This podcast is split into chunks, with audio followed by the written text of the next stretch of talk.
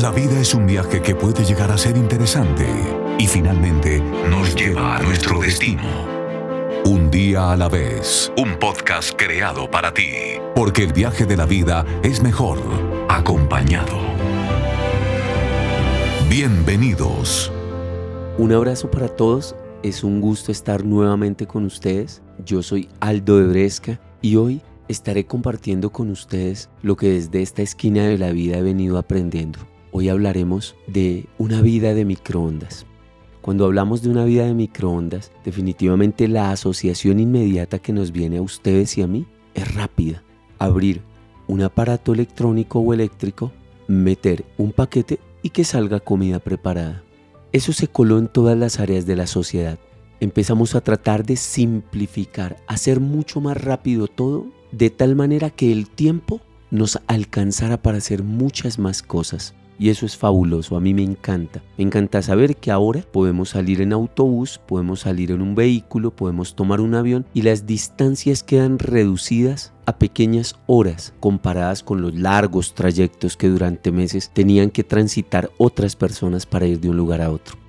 En eso estoy totalmente de acuerdo y se merecen un aplauso. Pero estoy sorprendido porque me he dado cuenta de que no se puede sintetizar, simplificar y reducir a esas expresiones tan maravillosas, pero que no salieron nada benéficas en términos de las relaciones humanas. Una vida de microondas, uno puede decir, podemos hacer que los teléfonos sean tan prácticos que ya no necesito estar en una cabina telefónica. Mi teléfono en mi bolsillo me comunica con cualquier persona en cualquier rincón del mundo. Pero lo que no se puede simplificar es al ser humano. El ser humano sigue siendo igual de complejo desde hace miles de años.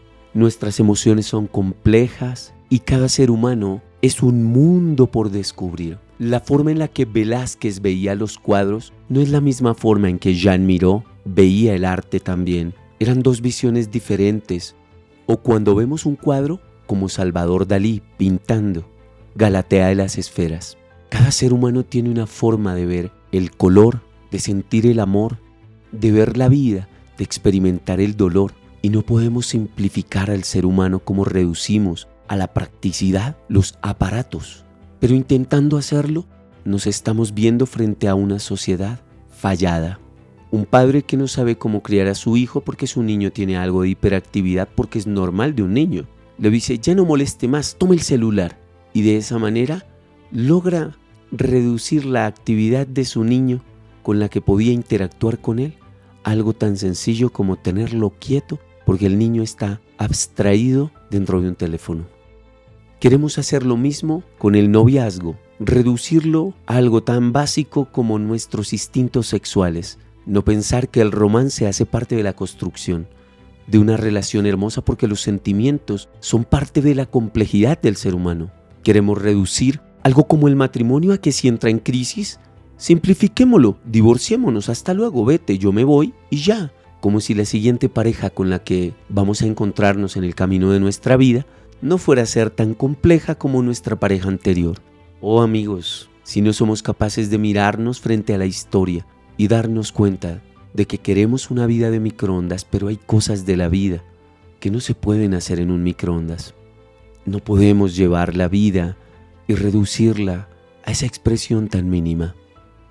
Lo cité en otro podcast, pero quiero recordarlo ahora. Lo hicimos diciendo, la amistad es algo que se ha reducido a un me gusta en las redes sociales y eso está lejos de ser verdadera amistad. La vida no puede ser de microondas. Las relaciones humanas no pueden ser de microondas. Los seres humanos somos complejos.